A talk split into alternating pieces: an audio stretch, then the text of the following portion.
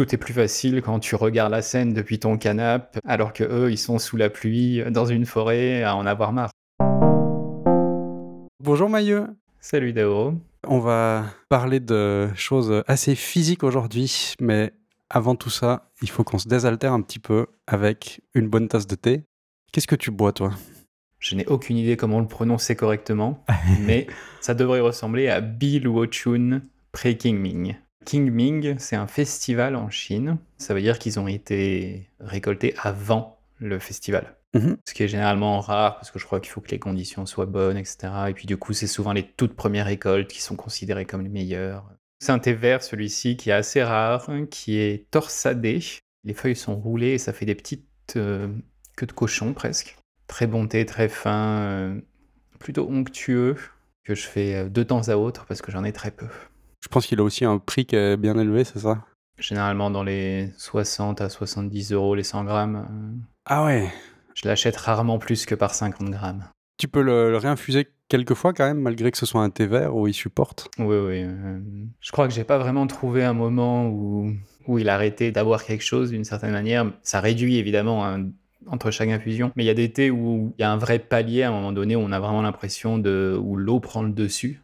Et celui-ci, j'ai pas vraiment trouvé de- après même 4 infusions, 5 des fois. Il y a toujours un peu quelque chose et l'eau a pas encore repris complètement le dessus. Pour un thé vert, c'est impressionnant. hein. J'ai un, un ou deux sencha, euh, je les infuse deux fois. La deuxième infusion, ça va très bien. La troisième, c'est vraiment si je veux euh, encore un tout petit truc avec peu de théine, mais du coup, alors il y a peu de goût. C'est un thé euh, chinois, hein, du coup, pas japonais aussi. Je trouve que les thés chinois ont tendance à être plus facilement réinfusables. Alors je sais pas si c'est fait exprès, si c'est leur méthode qui fait ça. Ah, ok.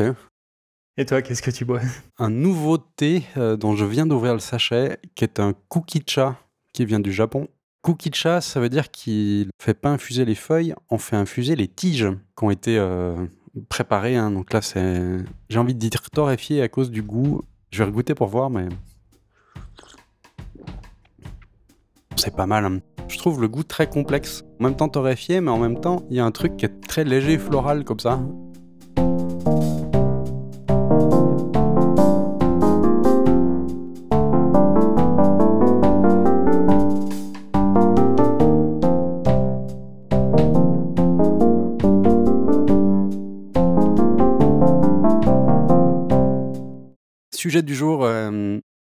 Une épreuve physique que j'ai découverte, mise en image euh, dans une petite série de quatre vidéos, je crois, le, le séjour essentiel. 4 vidéos plus la review qu'il fait derrière, donc euh, C'est un défi euh, en même temps euh, simplement stupide dans l'idée, mais en même temps euh, terriblement difficile. Traverser en ligne droite un pays ou une, une contrée, là en l'occurrence c'est le pays de Galles qui est traversé en une ligne droite, tracé au GPS quoi. Donc ça veut dire euh, traverser des rivières, ça veut dire euh, traverser des haies, des barrières, euh, éviter le plus possible des choses qui seraient pas traversables, que ce soit des falaises ou des maisons. Il y a tout un lot de difficultés avec ça, principalement dû à la végétation, mais aussi aux populations humaines. ça a l'air d'un challenge. Il y a plein de personnes qui ont tenté ça à différents endroits du monde. Il parle d'autres exemples au tout début de sa vidéo. L'idée, c'est certainement pas lui qui l'a lancé en premier, ouais. Et hum, c'est sûr qu'il y a des pays aussi un peu plus faciles, euh, en plein dans les Alpes, il faut vraiment choisir euh, sa direction. Déjà là, rien que pour le pays de Galles, la ligne qu'ils ont choisie, elle fait 52 km, parce qu'ils ont aussi pris un endroit euh, qui était praticable, mais qui du coup est pas si large que ça. Et les 52 km, ils les font en 4 jours. C'est bien parce qu'il y a des obstacles que ça va aussi lentement. Donc la majorité du temps, ils sont soit dans des champs, et donc ils passent leur temps à traverser des barrières et des haies, soit dans la forêt. Coup de bol, c'est une forêt large, euh, pas de bol, c'est une forêt basse avec euh, plein de plantes à, à hauteur d'homme ou à mi-hauteur euh, qui sont très gênantes pour se déplacer. Donc évidemment, ça ralentit énormément la progression. Physiquement, c'est dur à cause de la végétation qui t'empêche de passer. C'est le truc qui va potentiellement te faire abandonner tellement ça peut être des fois démoralisant de progresser si peu. Je trouvais que c'était assez cool en termes d'aventure humaine sur euh, la gestion du moral, euh, le côté de persévérance, d'être motivé à aller jusqu'au bout. euh, c'est assez sympa. le- Des fois, les ascenseurs émotionnels qu'ils ont aussi. J'ai trouvé ça intéressant. Ça m'a tenu en, en haleine, on va dire. Les quatre vidéos, elles font. je crois que la plus courte fait 30 minutes et la plus longue doit en faire 45. Je pense que ça s'adresse quand même à une certaine catégorie de personnes. c'est pas une vidéo que je montrerai à n'importe qui parce que il y a des passages quand même qui sont un peu longs. Ça aurait gagné un peu un montage un peu plus euh, court, 15-20 minutes par vidéo au lieu de 30-40. Sinon, ouais, c'était intéressant. Et puis, ils se sont enregistrés sur le moment avec leur réaction, plus une voix off qui est faite euh, a posteriori pour les moments où qui se passent en accéléré, parce qu'évidemment, on ne suit pas en live. Au début, comme tu disais, j'ai trouvé le concept assez stupide, bête, dans le sens où il faut marcher en ligne droite et c'est tout. Et je sais pas, dans ma tête, je me suis hmm, quel est le problème Mais en fait, oui, dès qu'on se pose un peu et qu'on réfléchit et qu'on voit aussi euh, l'état des choses, on dit, ah ben oui, en effet. On réalise pas forcément facilement, je trouve que s'il n'y a pas un chemin qui est préexistant, euh, tout peut être compliqué, même euh, au pays de Galles où c'est pas hyper montagneux, parce qu'il parle de montagnes à 300 mètres d'altitude. Par rapport aux Alpes, ça va. Quand on connaît les montagnes suisses, c'est un autre style, parce que là, si je pars tout droit de chez moi, euh, j'ai une sacrée montagne à passer quand même. Ouais. Donc euh, c'est assez rigolo le contraste du challenge lui-même, qui est marcher en ligne droite, et le, la difficulté du résultat. Ça donne des fois lieu à des situations un petit peu comiques où là, ils vont devoir traverser une haie 10 minutes à passer la haie, ils se font un peu mal, c'est compliqué, voilà. Alors qu'il y avait le portique à 5 mètres, mais c'est dévié de 5 mètres. Donc non, le principe c'est d'aller tout droit et de rester le plus proche de la ligne possible. Sans euh, penser à cette vidéo en particulier du Pays de Galles, pour s'entraîner, il avait aussi commencé par euh, traverser juste un parc. Qu'est-ce que tu penses de ce genre de défi, de traverser un truc en ligne droite T'as vraiment un contraste entre l'énoncé et la complexité de la réalisation. Du coup, je pense que c'est un type de challenge qui est intéressant pour ça parce que soit tu réalises pas et tu te prends la réalité dans la face, on va dire, soit tu es conscient vraiment du travail de préparation qu'il faut faire, etc. Et là, tu prends la vidéo, enfin, ce type de challenge plus comme, euh, je sais pas, améliorer les choses de l'un à l'autre, être mieux préparé, c'est un peu un triple défi. Hein. Le défi le plus évident, c'est effectivement celui qui est sur place sur le terrain. Il faut passer les obstacles, euh, c'est des fois très dur. Comiquement risqué quand il faut grimper une clôture, mais des fois c'est juste les herbes qui nous empêchent de passer, il faut trouver un truc. Euh. Mais après, il y a le défi logistique d'avoir le bon équipement. Alors Là, ils sont très bien équipés en termes de chaussures et autres, mais il y a tout ce qu'il y a dans le sac à dos en nourriture, en matériel. Euh. Et puis, il y a ce défi de préparation de. Euh, c'est pas lancé au hasard, il a passé mais énormément de temps à trouver la ligne qui fonctionnait bien. D'ailleurs, la ligne qu'il fait pour son troisième essai, c'est pas la même que pour le deuxième essai, ni même le premier, parce qu'il faut essayer de minimiser les obstacles le terrain. Quoi. Il y a des obstacles qui sont infranchissable, ou alors euh, qui demande de faire de l'escalade, de prendre de gros risques. Euh, donc il y a ça aussi qu'il faut euh, balancer. Et il y a l'idée aussi d'éviter un petit peu les bâtiments mais ils passent quand même à travers des fermes qui, euh, au Royaume-Uni, donc au Pays de Galles, sont des propriétés privées, donc ils n'ont pas le droit de se balader dans les champs, euh, ce qui fait que ce qu'ils font est techniquement illégal. Ça arrive qu'ils se fassent courser par des fermiers. ils essayent de minimiser, de passer près des habitations pour essayer de pas être vus, pas se faire avoir, etc. etc. Est-ce que tu as trouvé, toi, que c'était euh, OK de faire ce qu'ils ont fait pour le défi? Est-ce que c'était acceptable pour toi? Est-ce qu'ils auraient dû s'annoncer? Comment tu juges leur fait de s'introduire quand même comme ça un peu chez les gens. Ma première réaction, c'était de dire, mais pourquoi ils planifient pas en prenant contact avec tout le monde? À mon avis, le gros problème qu'il essaye d'éviter, c'est que s'il y a une personne qui dit non à propos de traverser euh, son jardin ou ses champs, bah, il est obligé de potentiellement complètement changer de ligne parce que bah, il s'est annoncé, donc euh, le jour, euh, les gens ils vont l'attendre, s'il vient vraiment finalement. Donc je comprends son approche dans ce cas-là, de pas s'annoncer et de miser sur le fait qu'il se fera pas voir, ou alors qu'il se fera voir à peine, et puis de toute façon, comme il traverse, il s'en va, c'est bon. Mm. Aussi, il passe pas dans des champs qui sont cultivés, c'est que des pâturages. Il n'y a pas de destruction de culture. Il y a certains moments où il passe vraiment très proche des maisons où les gens habitent. Ouais, il y a peut-être un ou deux moments où ils auraient pu faire 2-3 euh, mètres de détour pour passer juste derrière la haie à côté, je pense, quand même. Mais sinon, ça m'a pas forcément choqué tant que ça, mais chez mes parents, avant, notre maison était sur un chemin de randonnée, donc on était un peu habitué à voir des gens aléatoires débarquer dans le jardin. Maintenant, c'est plus le cas. Euh, les cartes étant mises à jour, et puis tout le monde a jeté ses vieilles cartes et acheté les nouvelles. Mais à une époque, c'était un peu courant, donc c'est vrai que dans ma tête, c'est un peu, oui, bah, un randonneur qui passe, je m'en fiche. Dans le contexte, là où ils sont, c'est sûr que c'est pas vraiment des coins à chemin de randonnée. Dans ce genre de cas, je pense que les gens qui habitaient, s'ils avaient vu, ça les aurait beaucoup plus surpris que ce que moi je pense, en tout cas. Au final, c'est quasiment jamais arrivé, apparemment. En passant vraiment dans des endroits habités, ils se sont pas fait attraper. Toi, c'est quelque chose qui t'a fait ouais, réagir? Bah, Tout ce qui est euh, les agriculteurs dans les champs dans lesquels ils passent, non, ça, il y a vraiment aucun problème parce que et ils sont pas là pour euh, faire des dégâts, ils sont pas là pour euh, voler des bêtes. C'est pas des cultures, donc ils sont pas en train de détruire des choses. Après, bon, je peux comprendre que ça surprenne et puis que les agriculteurs posent des questions, mais voilà, tu vois, interloquer pour faire vous faites quoi, entendre l'explication et puis laisser passer, moi, ça m'irait très bien. Il y a d'ailleurs un agriculteur en particulier à un moment qui est vraiment énervé. Lui, je trouve que sa réaction était un peu trop forte de vouloir vraiment les foutre dehors, euh, voilà, sans même trop écouter ce qu'ils avaient à dire en fait. Après, une ou deux fois, ils passent vraiment dans le jardin des gens alors qu'ils auraient pu faire une petite déviation de quelques mètres. C'était à mon avis une déviation acceptable. Est-ce qu'on est vraiment, euh, on respecte la règle au plus proche? Est-ce qu'on est au plus proche de la ligne, euh, voilà? Où est-ce qu'on met le curseur?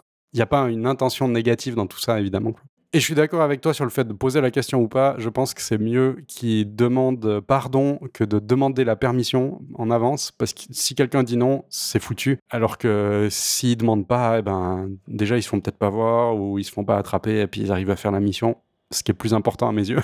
Il y a aussi le côté euh, tension. Est-ce qu'ils vont se faire voir Est-ce que. Ah Il y a évidemment tout un truc autour de ça. Potentiellement, ça veut dire euh, que euh, ça annule complètement la mission, comme ils disent.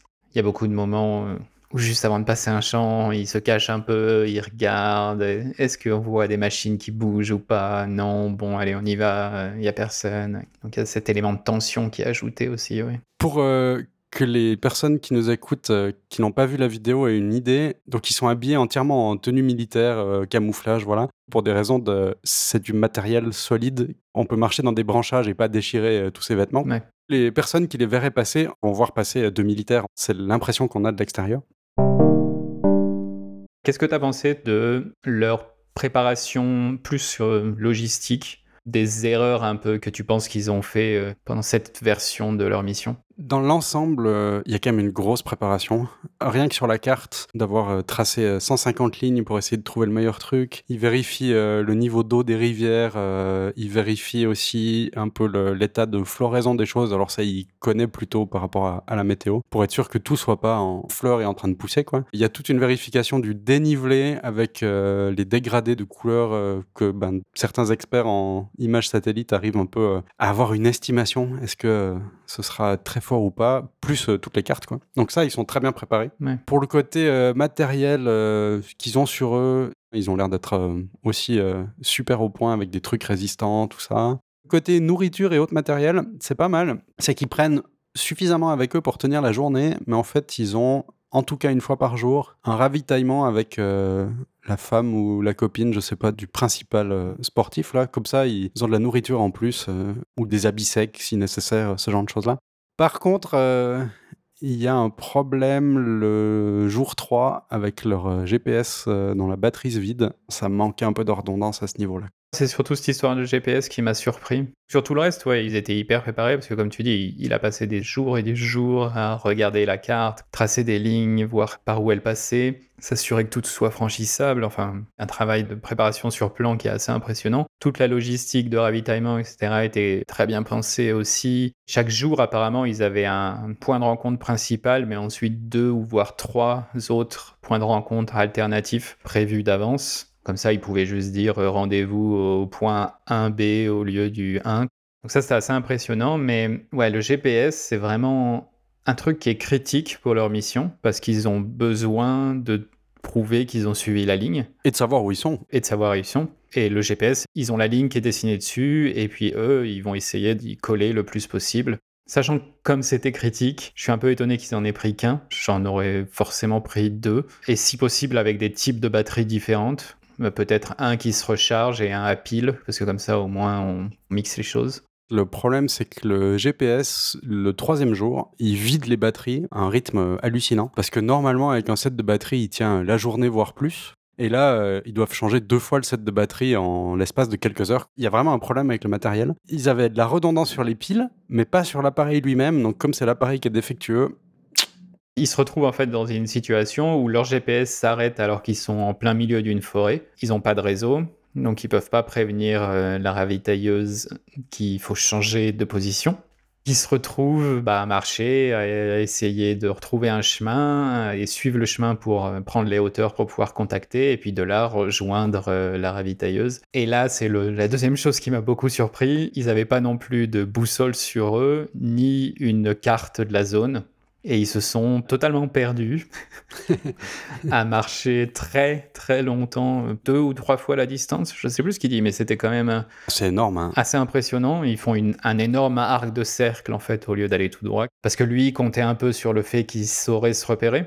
C'est ce genre de choses qui m'ont étonné. Il y a une grosse préparation en amont, mais j'ai l'impression que sur le moment, les deux n'utilisaient que leur mémoire en fait pour savoir quoi faire mhm. et qu'est-ce qui est prévu dans cette journée. Alors que je me dis qu'ils auraient pu avoir une carte des lieux et une boussole. Dans le cas du GPS qui tombe en rade, bah, ça demande toujours qu'il faut remplacer le GPS, mais au moins ça veut dire que t'es pas perdu. Tout à fait. Il y a deux choses qu'il faudra améliorer. Si tu as un appareil qui est critique pour le, le succès de ta mission, il t'en faut deux, il t'en faut pas un. Et euh, si tu risques toi-même de te perdre, il vaut mieux quand même avoir au moins une boussole et une carte pour faire du low-tech, mais qui n'a pas besoin de batterie et qui lui sera toujours fonctionnel, juste pour ta survie personnelle dans ce cas-là. Il faut, je pense, très bien préparer son sac pour qu'il soit euh, le moins lourd possible avec le plus d'affaires possible, mais un GPS en plus, c'est sûr que c'est tellement essentiel au succès de l'opération. Parce que là, ils ont eu un problème euh, technique, mais il aurait pu tomber, il aurait pu euh, se casser en tombant, et ils auraient pu le perdre parce que plouf dans l'eau et il est parti. Donc bon, là, ils n'ont pas de solution de secours. Des feuilles et une boussole, pas besoin de beaucoup de feuilles. Euh, puis la boussole, ça pèse pas lourd non plus. Enfin, ça va quoi dans le sac. J'ai été un peu surpris et dans la vidéo, sa première réaction euh, quand le GPS foire, c'est de dire Ah, il nous faut un téléphone satellite. Pour pouvoir téléphoner à la ravitailleuse pour dire que c'est bon, t'inquiète pas, on aura du retard, mais ouais. Non, il me faut un deuxième GPS. Parce que là, pour le coup, un téléphone satellite, euh, c'est lourd, hein, parce que c'est des gros trucs. J'aurais pu euh, croire que, tu vois, leur solution de sauvegarde, c'est qu'ils aient, parce qu'ils ont quand même des téléphones avec eux pour appeler leur ravitailleuse, tu vois, et donc du coup qu'ils utilisent le, le, GPS du téléphone. Sauf que, bah, s'ils avaient fait ça, ils se seraient pas perdu après. Donc euh, ça veut dire qu'ils n'ont même pas fait ça en fait. Je sais pas s'ils avaient des smartphones. Il me semblait que le téléphone qu'il utilisait, c'était un. Euh, comment on appelle ça Un dumb phone maintenant, c'est ça? Faudrait que j'aille regarder, alors peut-être que je me trompe. Hein. C'est plus facile à posteriori. Et puis nous, on est euh, dans le salon en train de les regarder faire. ouais, ouais, ouais. Donc je comprends qu'on puisse oublier ce genre de choses, évidemment. Parce que la manière dont il en parle, c'est super important pour lui d'y arriver. Je suis étonné de ce contraste entre la manière dont il en parle et il prend ce qu'il est en train de faire et certains éléments qui me paraissent critiques qui auraient dû être euh, redondants. Et pour la sécurité et la survie aussi. Je pense qu'il comptait sur ses capacités de repérage, sauf que au moment où le GPS tombe en panne, la nuit est en train de tomber, ils doivent absolument rejoindre euh, sa femme qui va les ravitailler. Du coup, il est en panique et les deux, ils sont fatigués de la journée. Ils ont le stress de ça et ils prennent des mauvaises décisions, mais ils s'engagent sur une route. Après, non, en fait, ça va pas, ils reviennent en arrière. À un moment, ils s'engagent limite dans la bonne direction, mais ils pensent que c'est pas ça, donc ils prennent une mauvaise direction. Enfin, c'est une série de mauvais choix. Euh, on a tendance à oublier surtout que on sera jamais dans des conditions euh, idéal euh, dans ce genre de moment. Dans son cas, euh, il est très bon en repérage. Il fait même des géoguesseurs euh, physiques, on va dire, où il se fait poser à un endroit aléatoire au UK sans savoir où il est, avec les yeux bandés, etc. Et il est censé euh, trouver de lui-même où il est euh, physiquement. Waouh. Oui, il est bon pour ça, sauf que dans ces conditions-là, il n'est pas perdu, euh, il n'y a pas d'enjeu, à part arriver à trouver où il est. Mhm. Il n'est pas contre la montre, il n'y a pas une troisième personne qui est dans l'histoire et dont il a peur qu'elle tente d'aller les chercher et qu'elle, elle se blesse. Enfin, il y a tout un truc comme ça aussi qui se met en place. Forcément, dans ces conditions-là, généralement, on prend mauvaise décision sur mauvaise décision. C'est quelque chose qui est assez commun chez beaucoup de gens, hein, de se dire euh, Ah, mais c'est bon, moi je sais faire ça, il n'y a aucun souci. Mais de ne pas réaliser que le contexte va être tellement différent qu'il vaut mieux euh, avoir une ou deux alternatives euh, sous la main plutôt que de seulement se baser sur nos capacités. Il le dit lui-même en plus dans le commentaire de la vidéo. Hein. Il décrit le chemin qu'ils ont fait, mais il dit lui-même qu'est-ce qu'on a pris comme mauvaise décision, qu'est-ce qu'on a fait comme erreur et autres. Enfin, donc il, le sait qu'il a fait n'importe quoi par après, mais sur le moment, ouais comme tu dis, euh, on s'en rend pas compte quand même. Est-ce que c'était le pire moment ou est-ce qu'il y a eu d'autres moments pour toi qui étaient euh, plus difficiles, plus dangereux, qui t'ont plus euh, mis en doute sur leur capacité de finir la journée ou juste de rester en bonne santé? Je pense que c'est le pire moment. Ça a lieu vers la fin C'était une journée qui avait démarré de manière euh, hyper optimiste. C'est la fin, on va réussir le challenge parce qu'on a passé le plus dur, etc. Donc c'était assez un, enfin en termes de motivation et en termes de, ouais, de morale, je pense que ça devait être assez compliqué. En plus de ça, il s'était foulé la cheville quelques jours avant. Dans ce contexte-là, euh, sans GPS, sans possibilité de contact, avec une cheville foulée, tout ça qui a lieu, ça aussi ajoute un risque euh, de pas de survie non plus parce que ils sont pas vraiment au milieu de rien du tout. Il y a un moment, ils ont quand même rejoint des routes normales. Hein. Mais euh, en tout cas de santé clairement parce que il a dû bien pousser sur son pied. Je pense aussi qu'il commençait quand même un peu à manquer d'eau il se recharge en eau normalement dans des rivières, des fontaines, des machins. D'ailleurs, il a tout un système de filtration. Hein. Avec le stress, ils n'ont pas non plus dit Ah, tiens, on va prendre 10 minutes pour euh, aller remplir nos gourdes. Euh. Certainement pas de quoi se mettre en danger de mort, mais peut-être de quoi se mettre en danger de blessure en tout cas et, de pas être bien après. Et puis bon, ben, sa femme qui l'attendait pour les ravitaillements, lui, il était en stress que elle, elle aille les chercher et que du coup, elle, elle prenne des risques inconsidérés. Ce qu'elle n'a pas fait d'ailleurs, je trouvais ça très drôle. Quand il la rejoigne enfin, elle est tranquillement en train de lire le bouquin dans sa voiture. Bon, non, je m'en faisais pas, c'est bon. Ce qui est bien d'un côté, parce que quand elle la personne de support, d'une certaine manière, c'est risqué de se dire euh, je vais tenter de les retrouver parce que si toi t'es plus là quand eux ils arrivent, tu te retrouves dans des situations euh, de chassés croisés euh, qui sont pires que. Peut-être qu'elle était inquiète, mais au moins elle a fait quand même le bon choix de non, je bouge pas, c'est eux qui me trouvent, c'est plus sûr. Pour toi, c'est aussi le moment qui a été, à ton avis, le plus dangereux ou, euh, ou il y a un autre moment? Ouais, je pense que c'est le moment le plus stressant quand même pour eux en termes de stress global et de tension. Euh. Après, j'hésite quand même un tout petit peu, justement, quand il se foule la cheville le deuxième jour, c'est une grosse foulure. D'ailleurs, on voit plus tard, il, a un gros bleu qui devient bien violacé. Euh. C'est impressionnant. Qu'est-ce qu'il a dû avoir mal et... J'espère qu'il s'est pas durablement après endommagé la cheville, mais c'était un gros risque quand même qu'il a pris de prendre des antidouleurs et continuer. Bel exemple de gestion du moral, justement, comment il gère ça, mais je pense que j'aurais pas pris le risque. Je me serais arrêté là, en fait. J'ai été un peu surpris par leur gestion de ça. L'épisode du fermier, ils sont sous adrénaline hein, globalement. Ils poussent, ils poussent, euh, sans se rendre compte, ils font euh, beaucoup plus que prévu. Et je crois qu'ils se foulent la cheville euh, juste avant qu'ils se rendent compte qu'ils sont en avance. J'ai été un peu étonné qu'ils ne prennent pas un break un peu plus long et que dans les zones type pâturage, ils se fassent pas soutenir par son pote pas forcément complètement à cloche-pied, mais au moins pour enlever une partie du poids pendant qu'ils marchent. Et dans les zones de forêt où là, ils peuvent pas être euh, côte à côte, ils sont obligés d'être l'un derrière l'autre, qui tentent de minimiser en fait sa blessure dans les premiers instants, si tu prends un peu plus soin, il y a quand même un peu plus de chances que ça se résorbe un peu plus vite, au lieu de tout de suite continuer à réappuyer. J'étais un peu étonné de ça, mais en même temps, il faut pas oublier que dans les pâturages, ils sont quand même obligés d'avoir un certain rythme, parce qu'ils n'ont pas envie de se faire choper. ils avaient un petit peu de couvert, mais peut-être pas de quoi rester deux heures. D'autres choses plus tard, c'est que quand ils s'enregistrent, soit ils s'enregistrent en mode de... la caméra voit ce que ses yeux voient, soit ils s'enregistrent en mode selfie. Et il y a plusieurs moments, particulièrement dans des sols euh, pas stables, après cette foulée la cheville, où il s'enregistre en regardant la caméra et bah, il se refoule la cheville. ouais. Quand tu es dans un terrain vraiment de merde, regarde d'abord tes pieds et euh, si c'est juste une voix off qui parle sur les images, euh, très bien. C'est un petit peu euh, tweeter que ton immeuble est en feu avant de sortir. Avant de sortir, ouais.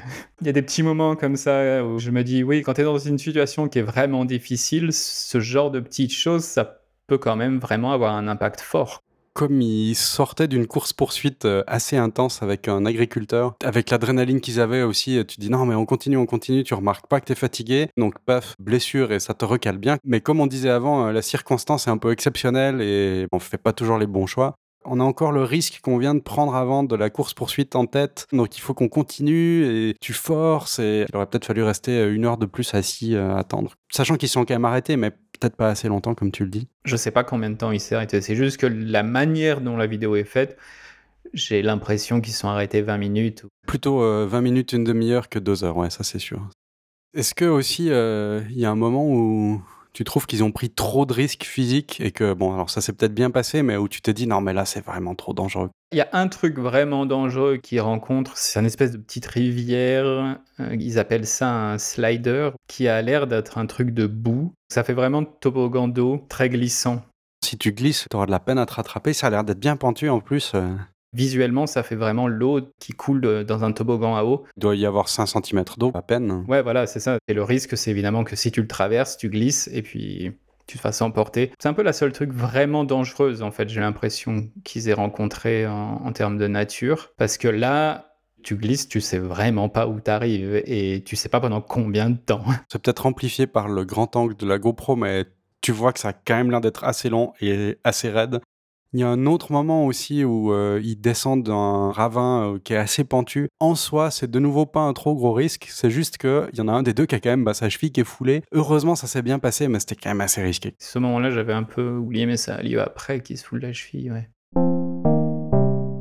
Ils ont suivi la ligne le plus proche possible. Leur plus grosse déviation, elle est de 29 mètres. Alors selon euh, les contraintes qui s'est fixées, je crois que c'est 20 mètres ou 25 mètres, je sais plus, de pas s'éloigner de plus de 20-25 mètres de la ligne euh, stricte pour rester dans la zone de platine par exemple, ou pour la zone d'or, et euh, du coup de 29 mètres, ils sont que en or ou argent, je sais plus. Je crois que c'est or. Ce qui est déjà pas mal, hein.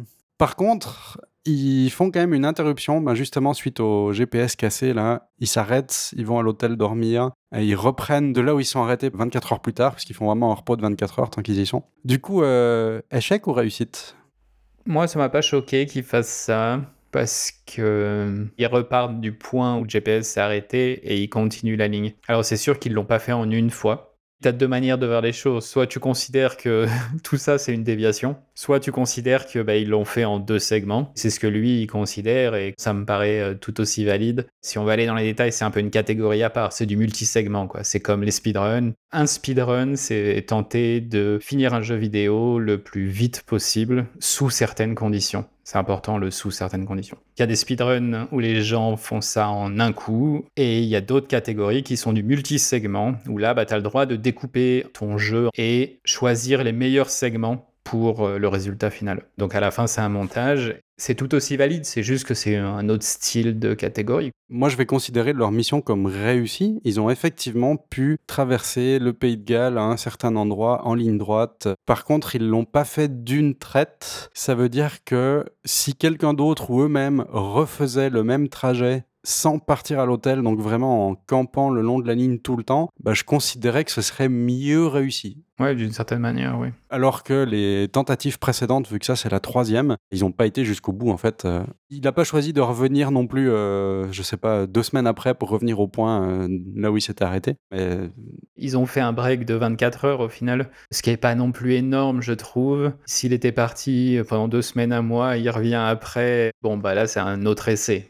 24 heures de pause euh, alors qu'il il avait une cheville foulée, etc. Je pense que. Ouais, c'est honnête. Il y avait que ça à faire en vrai.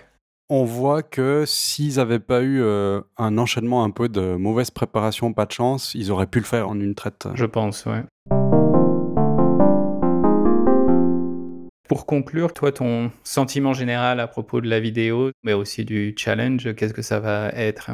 Sur le challenge lui-même, euh, j'aime bien cette petite idée qui est effectivement, comme on l'a déjà dit, toute simple, mais qui fait se développer euh, énormément de choses derrière. Il y a ce petit côté de réflexion pour trouver une solution, jusqu'au défi physique que je trouve euh, vraiment intéressant. La série de vidéos en elle-même, parfois c'est peut-être un petit peu long. Je trouve qu'il y a quand même une histoire qui est racontée qui est quand même assez euh, intéressant à suivre avec ces ascenseurs émotionnels de ah oui tout va bien c'est bon maintenant on est sorti d'affaires Là, il met la vidéo en pause et il y a juste sa voix off qui fait ou alors c'est ce qu'on croyait, euh, attendez deux minutes et bam, ils se reprennent un truc et tu fais ah non, t'es désolé pour eux. Enfin voilà.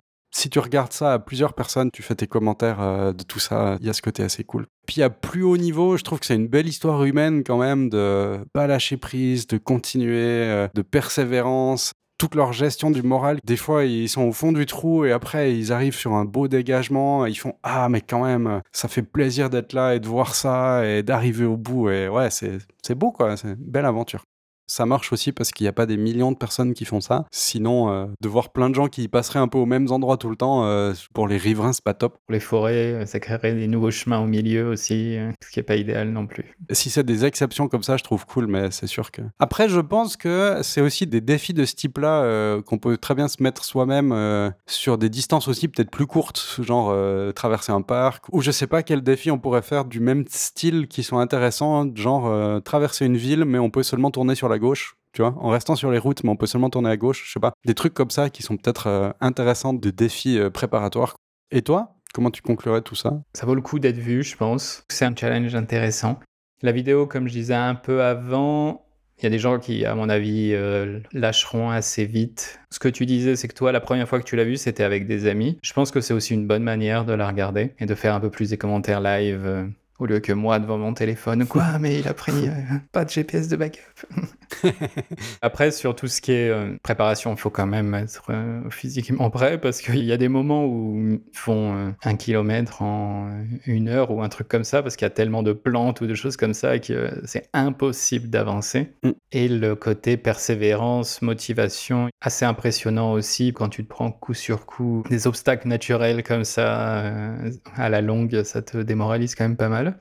C'est aussi un bon rappel qu'on n'est plus du tout habitué à naviguer dans la nature sauvage, même quand euh, la nature sauvage, c'est juste euh, un petit morceau euh, du pays de Galles euh, coincé entre plusieurs routes.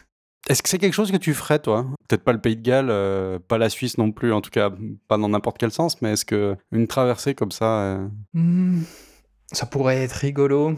Après, euh, je sais pas si ça sera une priorité pour moi. Il faudrait s'entraîner, par contre, physiquement, plus que, que juste ce que je fais de manière journalière. Il explique pas vraiment les règles un peu du challenge, qu'est-ce qu'il doit porter sur lui, ou ce type de choses, puisque tu avais l'air de dire que peut-être qu'ils doivent porter tout ce qu'ils ont besoin pour les trois jours, malgré le fait qu'ils se fassent euh, ravitailler au milieu, récupérer, je sais pas trop. je crois qu'il n'y a pas de règle officielle, hein, c'est juste lui qui a dit euh, je vais suivre la ligne le plus proche possible. J'essaierai plutôt d'optimiser ce que je me trimballe sur moi dans ce cas-là, parce que je trouvais que leur sac à dos était quand même très gros pour juste euh, une demi-journée de marche entre chaque ravitaillement. Ouais. Parce que ça aide pas, euh, mine de rien, d'avoir un énorme sac quand tu euh, te balades dans les plantes et quand tu essayes d'être discret. Juste le porter toute la journée aussi, et selon le poids qu'il fait. Voilà, tout simplement. Mais oui, c'est un peu. euh, J'ai pas pu m'empêcher de réfléchir un peu quand je regarde un peu la vue de chez moi ou des choses comme ça, de dire Ah, attends, si là on va tout droit, on passe dans un col. Mais ouais, je m'attends pas à le faire spécialement. J'essaierais bien si quelqu'un le prépare à ma place en fait, parce que le temps de préparation c'est quand même extrêmement long. Et puis éventuellement euh, plutôt un truc faisable en une journée, deux jours avec juste la nuit entre deux, mais pas un truc aussi long. J'ai pas la ni la motivation ni la forme physique nécessaire pour vraiment euh, faire tout ça. Puis après il y a le côté matériel aussi. J'aimerais bien un truc un peu plus simple où potentiellement il n'y a pas besoin de traverser des rivières. euh, Au tout début, il parle de personnes qui avaient fait la plus longue ligne droite, mais au Royaume-Uni. Mhm. enfin côté Angleterre. D'après les images qu'il y avait, ça avait l'air d'être plutôt de la montagne. Ils étaient habillés plus en mode euh, randonnée euh, standard, donc j'imagine qu'ils n'avaient pas forcément euh, à croiser autant de rivières ou ce type de choses sur leur ligne. C'est faisable, évidemment, ça dépend de où est-ce que tu prends ta ligne. C'est ça aussi de bien trouver ton comment la ligne que tu veux prendre pour l'adapter à la difficulté et au temps que tu veux faire. Rien qu'un parc, déjà ouais, s'il y a quelques haies, euh, ouais, c'est pas évident. Ça fait partie des choses où tu ne sais pas que ça existe, mais et tu sais pas que tu aurais été intéressé de regarder euh, deux heures de personnes qui marchent sur une ligne. Mais voilà.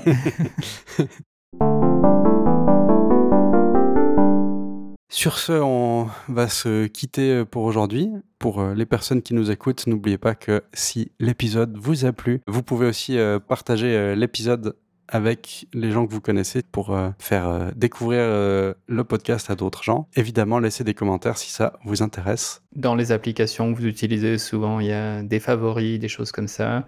Généralement, ça aide à la découverte de l'épisode quand les gens mettent des favoris. Donc, faites-le. Et le site, c'est tâche avec un s-t.f.m comme la radio. Et sur Twitter, on est at tâche de thé, tâche au pluriel, tout en un mot, tout attaché. On vous attend avec euh, impatience si vous avez des commentaires. Dans tous les cas, euh, buvez bien du bon thé. Faites attention si vous faites des chemins en ligne droite. euh, Prenez de GPS. c'est ça. Et puis, à d'ici un mois.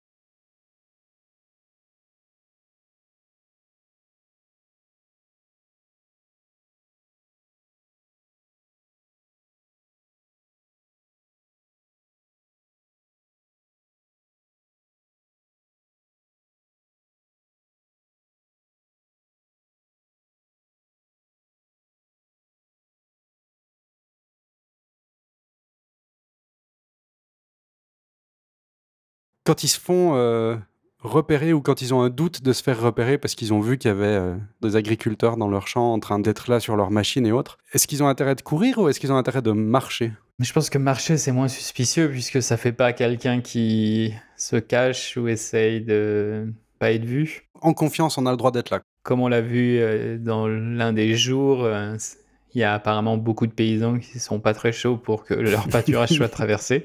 non. Dans certains cas, je pense que peut-être que courir, oui, c'est peut-être qu'il y a le plus de sens sur le moment. Mais de manière générale, je me dirais que si tu marches, c'est que tu es un peu plus euh, confiant et entre guillemets en droit de. Ouais. Même si c'est techniquement t'as pas le droit hein, d'après les lois euh, locales apparemment. Mais au moins tu as ce côté euh, je m'en cache pas quoi. T'as un avis aussi ou c'est à peu près similaire que ce que je pense? Si tu es en train de courir, c'est que tu fuis. C'est louche quand même. Aussi, ça bouge plus, donc on va plus facilement remarquer des choses qui bougent. Autant marcher euh, d'un bon pas, mais juste marcher. La course, c'est plutôt euh, Ok, là, on sait qu'on a été repéré, on a quelqu'un qui nous a crié dessus pour dire Eh, vous là Euh, Bon, alors d'accord, fuyons. Mais autrement, même si c'est quelqu'un juste qui s'approche pour poser des questions, marcher d'un bon pas, ça fait Non, non, c'est légitime. tant qu'il n'y a pas de- d'agressivité, si on veut bien, autant, ouais.